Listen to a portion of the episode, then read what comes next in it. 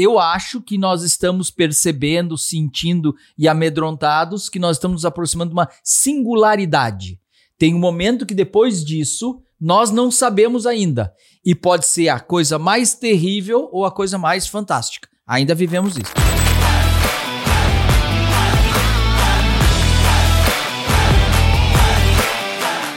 Olá, seja bem-vindo a mais um episódio do podcast Organizações Infinitas aqui na Startse. Como você já sabe, eu já disse várias vezes, o podcast nasceu deste livro, Organizações Infinitas, que virou um dos livros mais vendidos do Brasil, a Bíblia dos empresários que querem manter a relevância do seu negócio. Todas as quartas-feiras, às 17 horas, a gente se encontra aqui para discutir vários temas. Hoje, um dia ser um dia especial, um tema diferente, porém conectado com tudo que está acontecendo por aí. Não se esqueça de ativar o sininho, de marcar aí para receber notificações. E aqui embaixo tem um link para você participar do workshop Organizações Infinitas que acontece aqui na Start uma vez por mês para passar um dia comigo, Cristiano Cru, Piero Franceschi, que não por acaso são as pessoas que estão aqui me acompanhando. Piero, seja bem-vindo. E aí? Cristiano Cruel. Aí, pessoal. Vamos lá, vamos falar um pouquinho hoje sobre Vamos sair um pouco do nosso contexto normal, nem sei se tanto, né? Porque tá tudo conectado. E vamos tratar de um tema que tá difícil fazer previsão para o futuro, tá difícil entender o que vai acontecer. E o Yuval Harari, o grande pensador, filósofo israelense, trouxe algumas sugestões num livro chamado 21 Lições para o Século XXI. E a gente uh, acha que algumas dessas coisas estão conectadas com tudo que está acontecendo hoje. Cristiano Cruel das 21 lições do Harari o que ele enxerga do mundo, acho que tem coisa ali que conecta muito com o que a gente está vendo hoje, né? De impacto da inteligência artificial, mudança dos empregos, mudança da forma de trabalhar, futuro da humanidade, isso que está tudo meio encampado ali nessas 21 lições, né?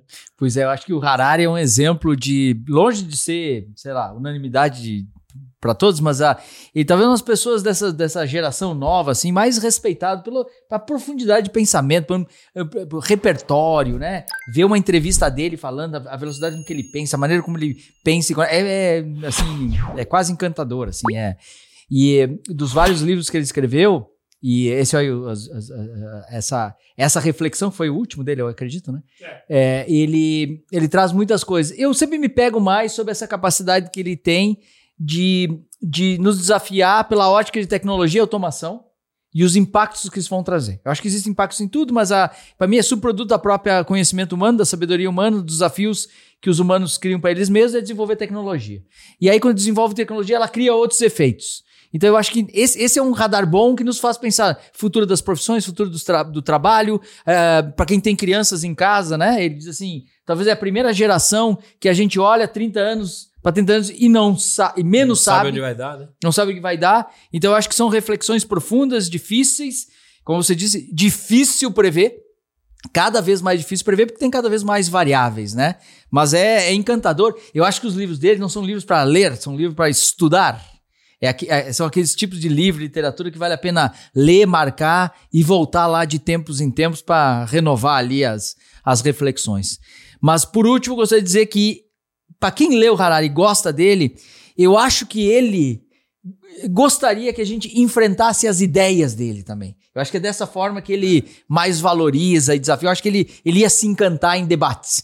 É, ia jantar tudo nós aqui no debate, mas eu acho que ele ia. Eu acho que é assim que eu, eu imagino ele vendo a distância. Mas ele tem um. Ele tem um quando, assim, acho que ele tem alguns, alguns méritos, né? Primeiro que ele a base dele não é filosofia, sociologia, futurismo, a base dele é meio história. Então ele consegue transformar uma narrativa histórica que geralmente é baseada no passado em projetar isso para frente criar narrativa sobre o futuro, que acho que isso é legal e faz de uma forma super simples, bem pragmática. Mas ele tem um tom sempre um pouco mais preocupa preocupado, assim, né? Ele tem um pouco mais de um tom de alarme, do tipo, cara, olha o que está acontecendo. Se a gente, a partir de agora, não tomar decisões importantes, a gente pode se perder no meio desse caminho. Então, Acho que ele tem sempre um tom que você pode ler para estudar, mas é um tom sempre mais de alarme. Ele não fala, puxa, o futuro é abundante, vai dar lugar para todo mundo. Ele fala, cara, cuidado no futuro, porque você pode ter umas grandes, assim, ditaduras de dados, ou ditaduras de empresas privadas, ou a gente não vai saber o lugar do humano, vai ter uma legião de inúteis. Né? Então ele, ele passa um futuro sempre que é um pouco mais é, preocupante, digamos assim. Acho que é isso que vale a gente discutir aqui, o que a gente está observando hoje que já está acontecendo. Porque quando ele escreveu esse livro, acho que faz dois, três anos, tinha muita coisa que ainda era elucubração, né? inteligência artificial e outras coisas. Não sei, não sei da, da observação de vocês, mas quando a gente leu esse livro há dois, três, quatro anos atrás, não sei quando foi, fala assim: ah, um dia vai ter inteligência artificial e pode ser que, né? Quando a gente olha isso, cara, numa ótica dos últimos seis meses, você vê que isso está virando verdade. Então, esse futuro que estava projetado lá, ele se acelerou muito, né? Então, acho que é isso, a, a relevância do tema agora para mim é essa. E aí, eu acho que tudo que a gente está falando tanto de inteligência artificial, como você citou aqui, é o assunto do momento, e a gente olha para ali pro. Né, fazendo um.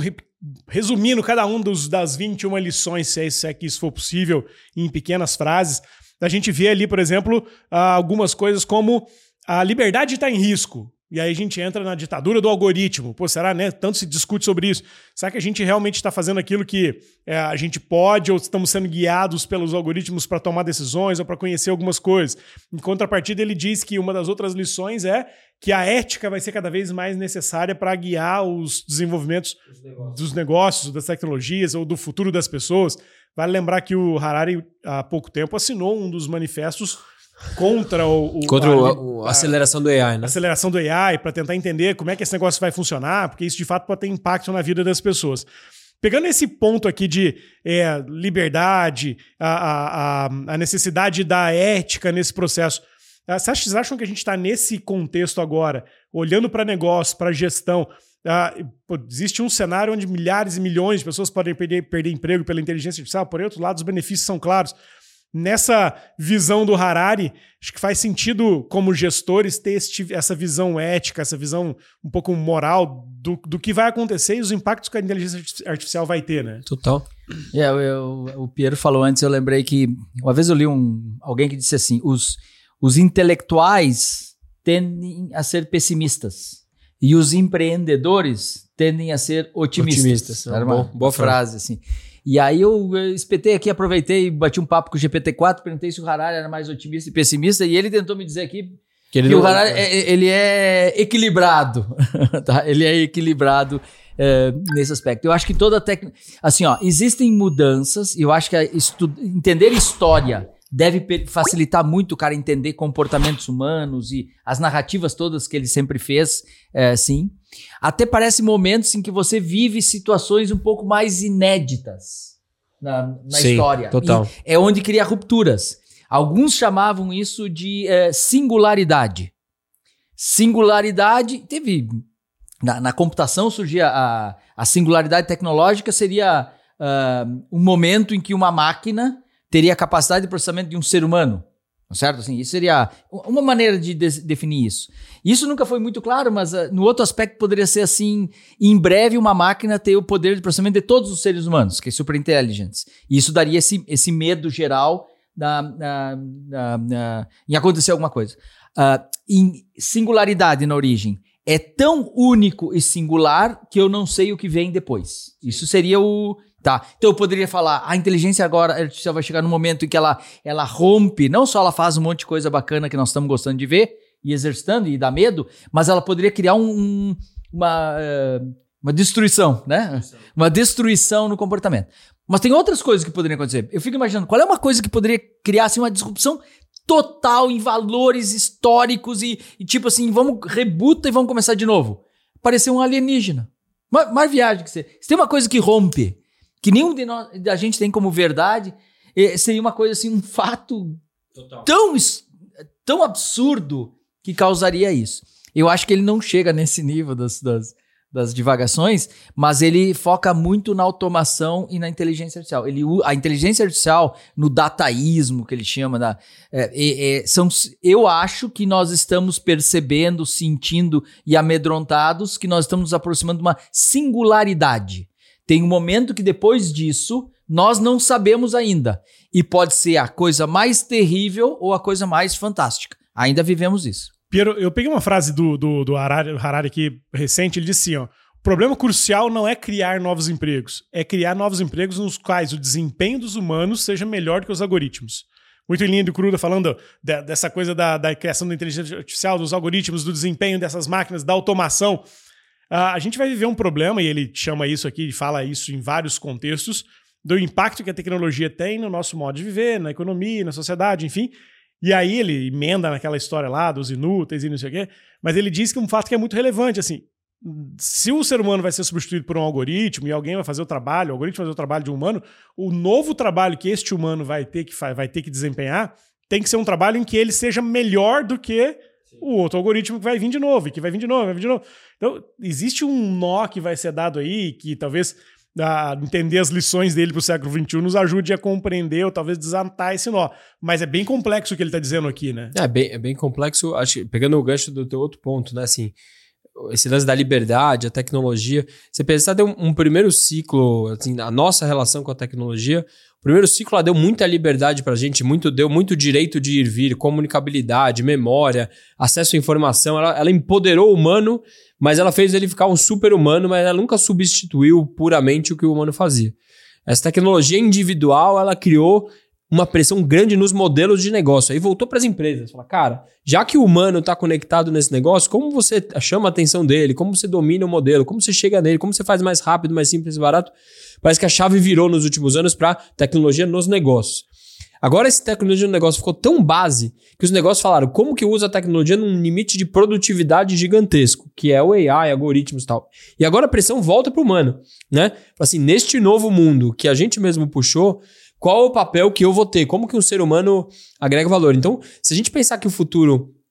Vamos falar que o que a gente consegue capturar hoje do AI é o chat GPT. Vamos assumir que é isso. Não é para a gente não criar uma futurologia. Hoje, o humano que agrega valor no chat GPT talvez seja de gerações mais antigas do que as novas gerações, que era diferente de antes. Quando você fala assim, eu preciso digitalizar minha companhia, você fala assim, poxa, eu vou pegar gente nova que entende esse negócio de social media, DNA digital. de internet, DNA, já nasceu com isso, aquelas frases-chave. Hoje, para um negócio ser muito produtivo usando inteligência artificial, é um input que você dá na máquina. E o input que dá na máquina é um input humano de experiência. Então, o humano que agrega valor hoje com o AI é aquele que sabe o que escrever. Né? E saber escrever não é, é uma questão de experiência, de repertório, de curiosidade, né? de inconformismo, de buscar mais da máquina. Então, o chat, chat GPT é bom de acordo com a quantidade e a qualidade de perguntas que você faz. Se a gente fizer, a gente já testou isso várias vezes. Fazer perguntas diferentes, o resultado é completamente diferente. Então, o humano vai agregar valor nessa fronteira, quando ele conseguir saber provocar a máquina a trazer melhor resposta. Sem dúvida, tu vê que interessante o repertório. Repertório. O repertório, a, a, o vocabulário uh, ampliado, as experiências todas permitem você uh, ativar nesses motores, desses LLMs. tirar o melhor do motor, né? Tirar muito mais do que quem tem um repertório. Uma... Então é, é, interessante ver essa. Acho que você falou. Uh, parece que pela primeira vez não, não é nem o jovem, nem o. Existe um, é isso, é um novo. receptor ali pra gente começar de novo. Um... E aí eu falei de, de, eu falei de crianças antes, me escapou aqui, e por acaso eu no livro tem uma parte que ele diz assim: o que, que as escolas deveriam ensinar, ok? Então vamos lá. É. Na, na, visão do Harari, o que, que as escolas hoje deveriam ensinar às crianças? E ele falou que deveria ensinar os quatro Cs. Ele chamou pensamento crítico, comunicação, colaboração e criatividade. O primeiro está aqui no que, que falou, pensamento, o, o, o pensamento crítico. É, quem usa essas ferramentas típicas de inteligência artificial? E quando ele escreveu o livro, talvez lá editou em 18, 19, não lembro, mas quando ele editou, essa, esse tipo de chat GPT ainda não, não existia. Não existia. Talvez é. já existia nos laboratórios, nos experimentos, mas não. Saiu do conceito, mas não estava massificado. Isso. Quando você ativa um algoritmo daquele e ele devolve, o que vem não é fato, não é um fato, não é uma verdade. São hipóteses, são uma ferramenta probabilística. Então, senso crítico é fundamental. O pensamento crítico é fundamental. Total. Tudo que você lê, tudo que você ouve, tudo que a máquina gera, tudo que o dado fonte, tudo que a imprensa posta, você tem que ter senso crítico. Senão é uma. É, primeiro, é, nós podemos proteger os nossos filhos a ir para a escola numa redoma de proteção que ninguém lá vai mentir para eles. Você está protegendo eles. Você anti-fake news. Mas você não pode criar seus filhos. A ideia é que a maldade um dia não vai se aproximar deles. Então, um dia um coleguinha vai querer tirar a merenda dele, vai querer pegar o dinheirinho da merenda dele. Então, isso, você tem que preparar ele para ter essa. Esse, tem que colaborar, tem que aprender a se comunicar, tem que ser criativo para. Que eu acho que é a parte ainda mais exótica que as máquinas eventualmente têm mais dificuldade, é e tem que ter muito senso crítico. Eu acho que tem um. Isso conecta tudo com um dos pensamentos dele ali para essas lições, que é onde ele tenta, quer dizer, mais ou menos, que, de que a ignorância. a, a ignorância é uma ameaça. Ou seja, não aprender coisa nova o tempo todo e se adaptar àquilo que é necessário hoje para ser relevante, para ser competitivo, para não ser a legião de inúteis que ele fala, é, acho que corrobora com tudo que a gente vem falando aqui nos nossos podcasts, aqui na Start nos últimos tempos. Da história de aprender coisas novas sempre, de estar sempre na fronteira entre Se aquilo que é né? novidade, se desafiando, puxando a, a- a corda para poder ah, entender mais os conceitos do mundo, entender mais o que está acontecendo. Hoje, de fato, a ignorância ela é uma grande ameaça para quem não aprende coisa nova o tempo todo, seja uma pessoa física, seja uma empresa, seja alguém que não se reinventa, seja alguém que não busca um novo conhecimento. Ah, então essa, essa talvez seja uma das mais importantes lições que a gente tem daqui para frente, né? Ao aprendizado constante, contínuo, diário, o tempo todo e de várias fontes, né? A gente sempre se acostumou no passado de que aprender é quando eu faço um curso, aprender quando eu faço uma coisa. Aprender é o todo momento. Enquanto eu, eu tô me relacionando com pessoas, quando eu tô trocando com gente inteligente, quando eu tô próximo de gente bacana, Lendo um livro. lendo enfim. um livro, assistindo um podcast, enfim. Ah, eu acho que esse é um dos pontos principais, né? A ignorância ela é uma grande ameaça. O- o- a- acho que, sim, tentando, tentando colaborar, a gente. A gente, a gente foi treinado para um lance de você adquire um conhecimento, a gente fala, adquira competências, né? Como se fosse algo que você conseguisse adquirir e botar numa prateleira e falar, isso é meu. O grande ponto é que essas competências estão sendo reconfiguradas no tempo todo. Então, a mesma competência de colaboração é uma competência que existe há 100, 100 mais de 100 anos, com certeza, dentro das empresas. Mas o que significa colaborar daqui para frente vai mudar completamente, né? Criatividade, o que era criatividade nos anos 50 é muito complexo versus era muito diferente do que a complexidade do que vem daqui para frente. Então, eu acho que a questão de reconfigurar as, as competências ao longo do tempo vai ser muito necessária, o que vai ser um exercício muito grande nosso, é, de o tempo todo estar se desafiando, o que é muito cansativo, porque nós, como humanos, acho que o grande desafio é o seguinte: a gente tem muita coisa distraindo a gente o tempo todo, né? muita coisa acontecendo.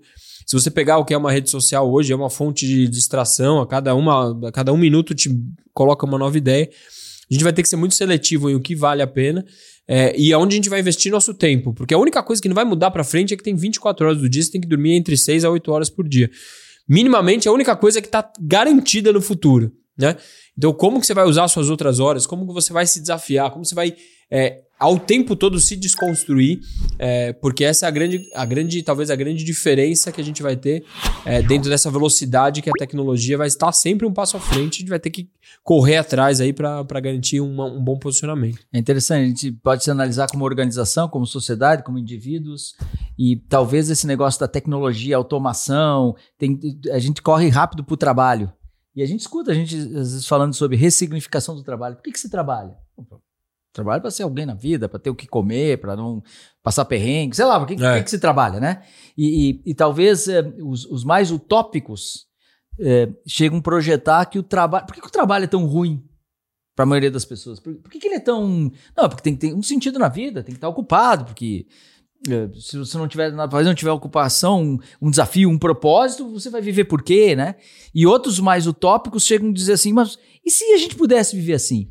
E se pudesse ter mais. Porque ao mesmo tempo que a gente fica com medo de as pessoas perder o, o perder o emprego, né? As pessoas que querem proteger isso são as mesmas pessoas que não topam pagar dois reais uma coisa que pode comprar por um real. Só que se o outro de lá consegue automatizar mais, a gente entregar por um real e não dois reais, você do lado de cá também não quer. que- que aquela, então essa é a roda do hamster, né? Total.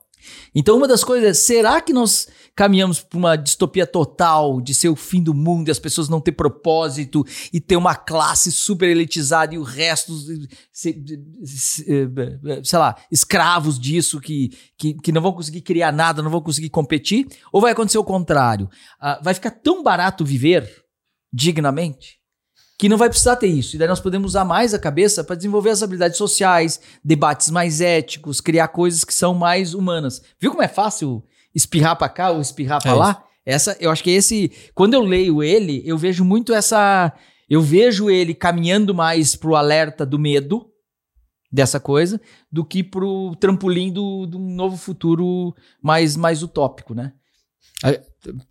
Posso colocar um outro ponto assim que eu acho que é, é, no final a gente a gente foi nos últimos tempos é, construído com algumas ideias, né? Então tem aquela questão de uma grande ditadura que vai dizer para onde a gente vai ou uma grande democracia onde a gente vai dizer para onde a gente vai e, e provavelmente esse é o grande fronteira que a gente está indo quando você tem uma mexida grande nessas, nessas questões todas. Então assim, o que que é a sua opinião?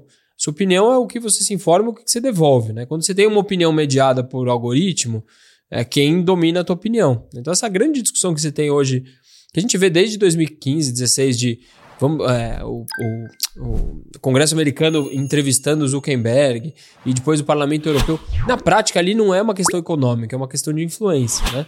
Quando você tem um algoritmo que joga para a esquerda e para a direita, os governos já entenderam que o algoritmo é capaz de levar um lugar, um estado para um lado e para o outro. Né? Então, essa é uma fronteira super complexa, porque na prática as pessoas têm opiniões mediadas pelo que elas veem, elas veem na, na sequência. Então, e a gente automaticamente também, quando você, qualquer literatura distópica dizia que ia ter uma grande ditadura que ia forçar as pessoas a dar as suas informações, não sei o que lá. E a gente faz isso o tempo todo, né? A gente escolheu dar os dados para a Apple, a gente gosta da conveniência dela ter o scanner do nosso rosto, a gente gosta de ter as senhas lá todas salvas, a gente gosta que ela decida pela gente para a gente não ter trabalho.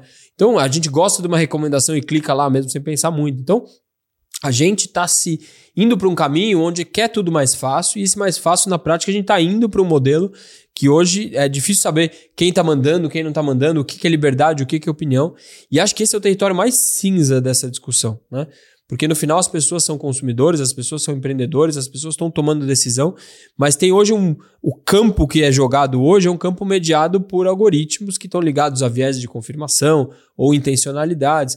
E essa é a grande fronteira da ética. Né? Como você joga o jogo sem influenciar o, o caminho para um lado do outro, sem interesse político, é, enfim. Por tá, mas aí é uma conversa boa, porque daí veio do início da ética, que é todos temos vieses. Todos temos. Todos temos vieses. Assim, é, né? A, a gente tem a experiência da gente, e, e, a imprensa tem viés. Um juiz. Se faz tudo para que não tenha. Mas tem, são mas humanos. tem um pouco, é tá. isso. Aí a gente vai para as máquinas. Aí começaram a defender, não, mas a máquina é uma máquina, ela não tem viés. É. Mas se a máquina processou todo o texto escrito por humanos, tá enviesado pelo texto, certo? Então, se eu perguntar, empresa A é melhor que empresa B, quanto mais texto leu dizendo que o A é melhor que o B, ou o B é melhor que o A, em tese tá está enviesado dentro do algoritmo. Daí o que, que a gente faz para os algoritmos não serem enviesados? Nós, humanos, vamos lá corrigir.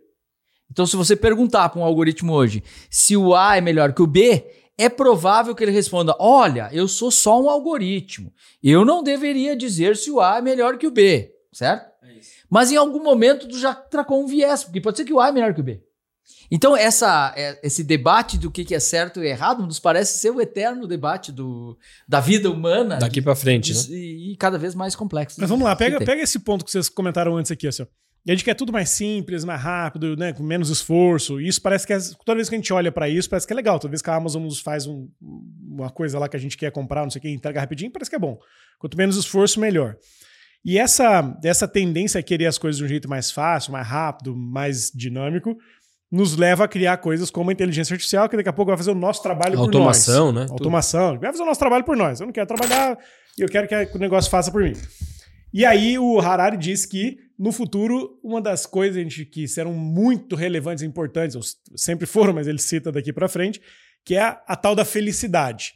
E que felicidade é diferente de sensações, de momentos, que é um troço muito mais profundo, que é um, muito, uma coisa muito ligada a propósito. Ora, então quer dizer que se eu, se eu tenho mais tempo, porque em tecnologia, inteligência artificial, robótica vai me liberar de funções que eu não, talvez não gostaria de fazer, e eu vou ter mais tempo para me dedicar ao propósito, é, eu vou ganhar dinheiro como no meio desse caminho, né?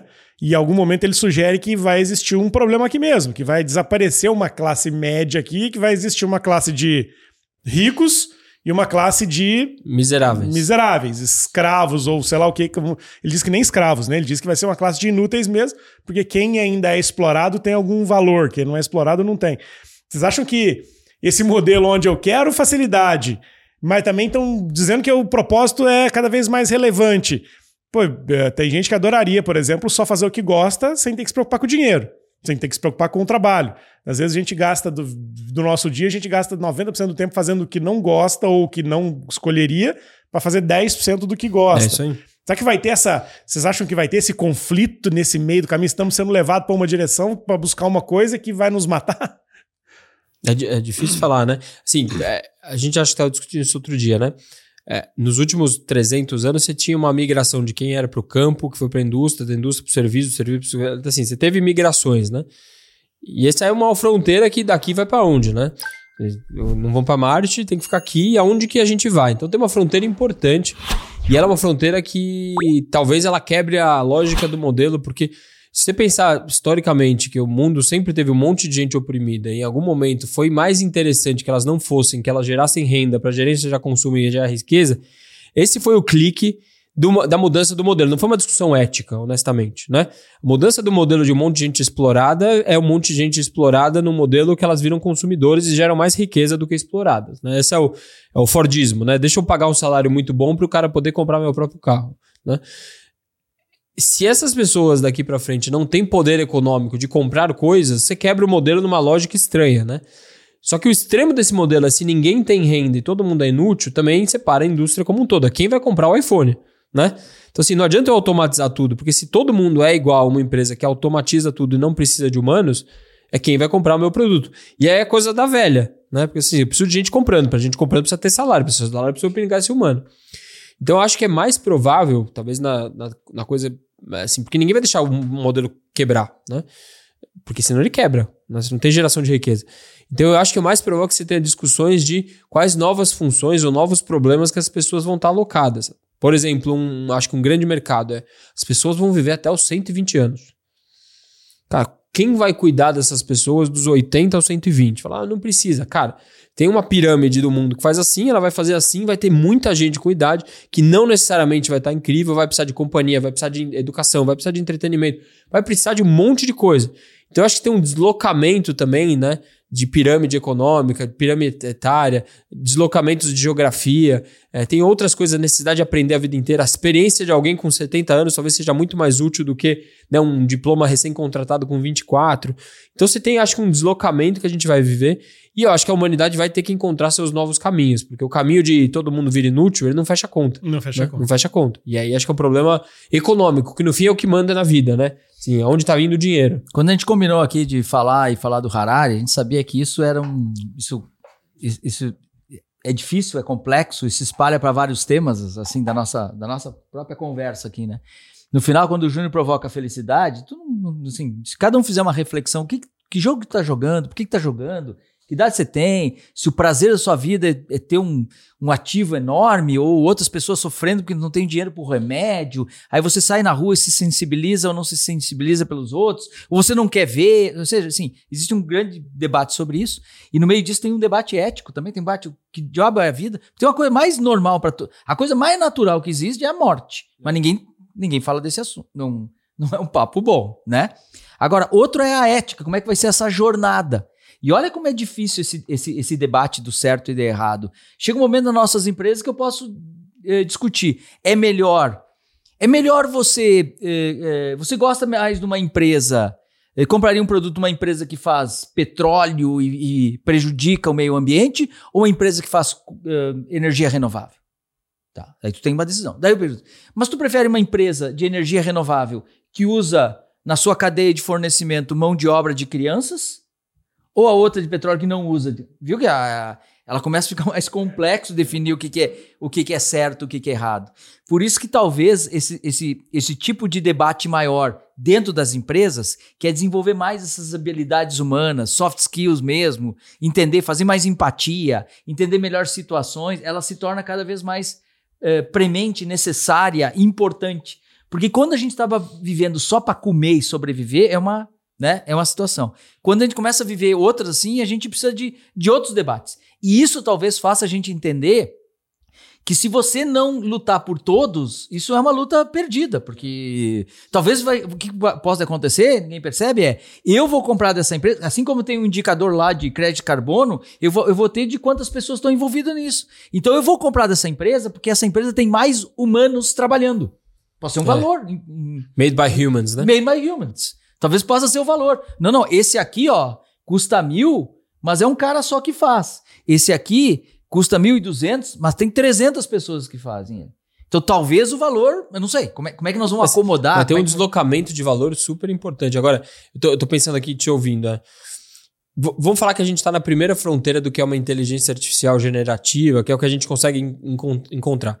Nesse primeiro momento, assumindo que todo mundo está usando, a sensação de um, do indivíduo ser muito mais produtivo e entregar valor, ela é crescente. né? Cara, faço mais coisa com menos tempo, tal, tal, tal. Qual que é o segundo risco na sequência? Eu começo a ficar preguiçoso, né? Porque hoje, para eu na minha base do que eu construí até agora de estudo e tal, tal, tal, eu faço isso, eu fico melhor. O problema é que se eu faço isso o tempo todo, eu começo a ficar com preguiça de pensar, de procurar coisa, porque sempre a máquina me condiciona que qualquer coisa que eu tiver, ela me entrega meio pronta. E acho que o grande risco da humanidade agora, de qualquer um, é se é, conformar com um modelo como esse. Porque parece que tá tudo pronto, né? Então eu vou dar um exemplo super claro para mim, assim, pô, você pega o que era um motorista de táxi há 30, 40 anos atrás, o cara conhecia a porra da cidade, né? Ele sabia onde era, a rua, quando chegava, ele sabia o melhor caminho, ele sabia que aquela hora o trânsito, ele conhecia. Você pegar hoje um motorista de táxi, ele não sabe nem onde é, ele simplesmente vai sendo guiado. Então, se pegar a qualidade humana de um de outro, e não estou falando de cordialidade, estou falando simplesmente de conhecer a cidade no seu ofício, são seres humanos menos preparados do que eram os antigos. Então, acho que o risco traçado para agora é isso. É, um analista financeiro hoje, ele sabe que tem que cruzar três, quatro informações. Daqui 10 anos, ele vai continuar sabendo que ele tem que cruzar ou simplesmente me fale o que você vê como variação? Né? Então ele vai ser um humano menos preparado. Por isso que eu acho que o grande risco da, da, de, uma, de uma inteligência artificial como essa generativa, ela cria um, um, um, um, primeiro pico de produtividade e depois ele desce com uma vala de inutilidade, porque claramente você vai se tornar uma pessoa menos pronta. Então, isso ninguém vai te cobrar, né? Porque na tua posição no trabalho, ninguém vai te cobrar para continuar estudando, se provocando, vai te cobrar para produtividade. E esse é o grande trick da história, né? Mas tá aqui boa, um bom desafio para a gente aqui. Se o Harari é equilibrado, do pessimismo. O que, que nós aqui achamos sobre otimismo e pessimismo?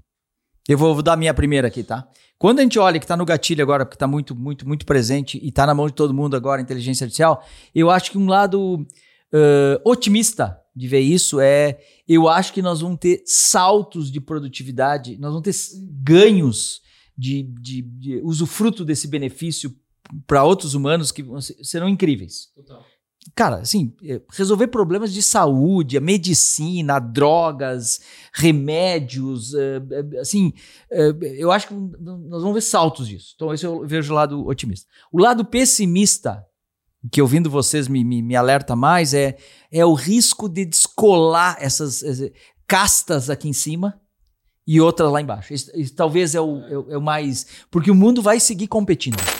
Entendeu? O mundo vai seguir competindo. Porque os, os, os, chineses tiraram vantagem porque ele era um bilhão e tanto de pessoas. Agora os indianos vão ser um bilhão de poucos de pessoas. Aí o Brasil tem vantagem porque tem terra, água e sol e planta duas e planta e colhe duas, duas e meia, três vezes por ano. Então isso são vantagens que existem, ou por volume, ou por quantidade, ou por tecnologia, ou por conhecimento, em que elas vão se alterando, elas vão se deslocando.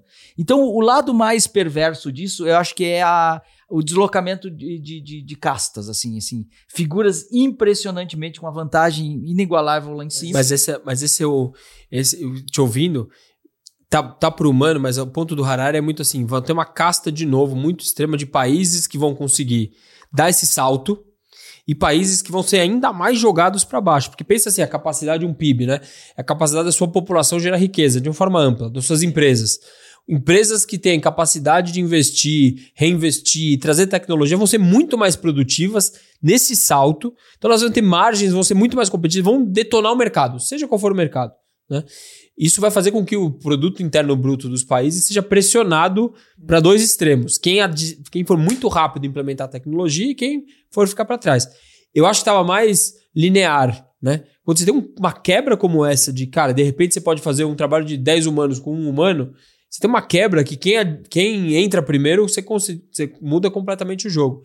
Então, acho que tem uma. Acho que um dos pontos que ele coloca é tem o desafio humano e tem um, um desafio meio geopolítico. Né? E você, você mandou bem. Porque assim, o destino do mundo hoje está na Índia.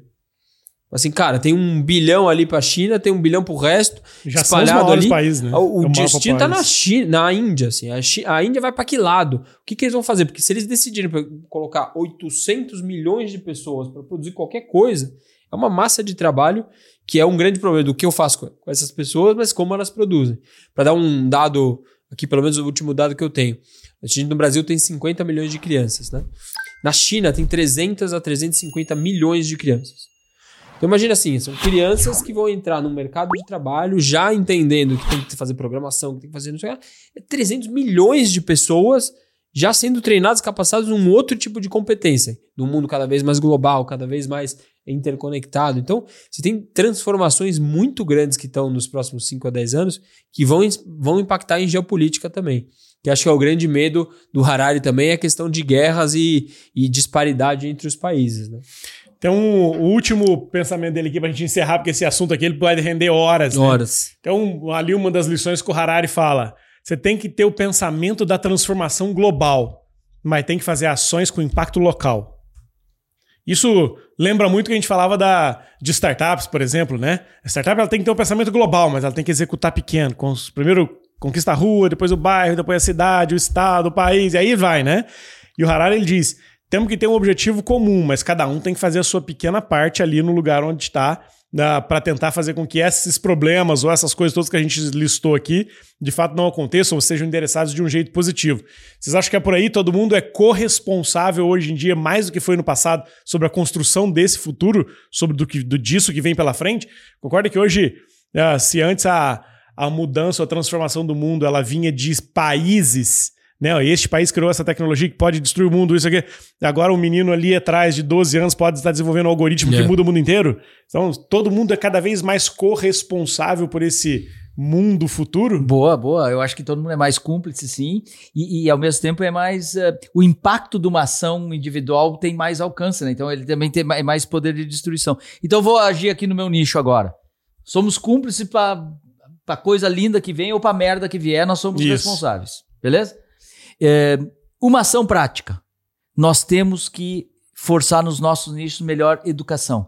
Nós temos que educar cérebros e corações, então. É isso, né? É. Nós temos que educar cérebros e corações. Não adianta só uma coisa ou só outra coisa. Eu acho que essas duas é a maneira como a gente pode agir agora, em cada localidade, cada região, cada família, e de, desta forma contribuir. Pode ser um pouco inocente aí, um pouco, né? Mas eu acho que é a maneira de, de agir. Vamos acabar aqui, vamos fazer isso então? Não, não, eu tô lendo aqui uma, uma das frases aqui do Harari que pedi pro GPT me, me puxar umas frases do livro. Ele fala assim: precisamos encontrar maneiras de unir a humanidade em uma causa comum que transcenda as fronteiras nacionais, culturais e religiosas. Então, sob um viés otimista, se a gente encontrar uma narrativa de humanidade é, onde tudo se encontra lá naquele futuro, pode ser que funcione, mas essa questão da narrativa única global, ela tem crescido muito, porque vai virar um problema tão intrincado e tão complexo que se ficar nós e eles em cima e embaixo, não vai funcionar. a chance de dar merda. Então, assim, acho que a solução aqui é uma narrativa. Isso vale para nossa empresa, vale para nossa casa, vale pra gente, né, em qualquer... Puta, as empresas têm que ter propósito, tem que ter uma narrativa comum, porque vai mudar, vai mudar, vai mudar, vai mudar, mas, cara, por que, que a gente faz isso? Para onde a gente vai? E mesmo dentro de casa, né? Assim, cara, vai ter que ter um monte de desafios, todo mundo vai ter que se reinventar, mas se a gente tiver um propósito, tiver um alinhamento, acho que essa narrativa tem poder de unir as diferenças aí. Muito bom, senhores. Baita discussão. Isso que tem, como eu disse, tem papo para 5, 6 horas de podcast. Litros, é de, cerve litros de cerveja. ah, e doses de ayahuasca. É, Mas isso, aqui foi só para a gente ter uma ideia, uma noção de como o mundo está mudando, está complexo. E mesmo com o apoio do Harari, que, como o Cru disse no começo, não é uma unanimidade, mas nos dá boas bons materiais para discussão, saiu esse nosso papo aqui. Ó, lembre-se do nosso podcast sempre às quartas-feiras, 17 horas, sininho, ativa tudo aí para você receber as notificações. E foi um prazer guiá-los um pouco nessa discussão, nesse contexto. Se esse nossa discussão serviu para alguma coisa, faz aí um comentário. Se não, joga tudo fora, porque esse objetivo não é ninguém ter razão sobre o futuro, é simplesmente debater sobre o que pode vir pela frente, certo? Valeu, pessoal. Um Valeu. Valeu.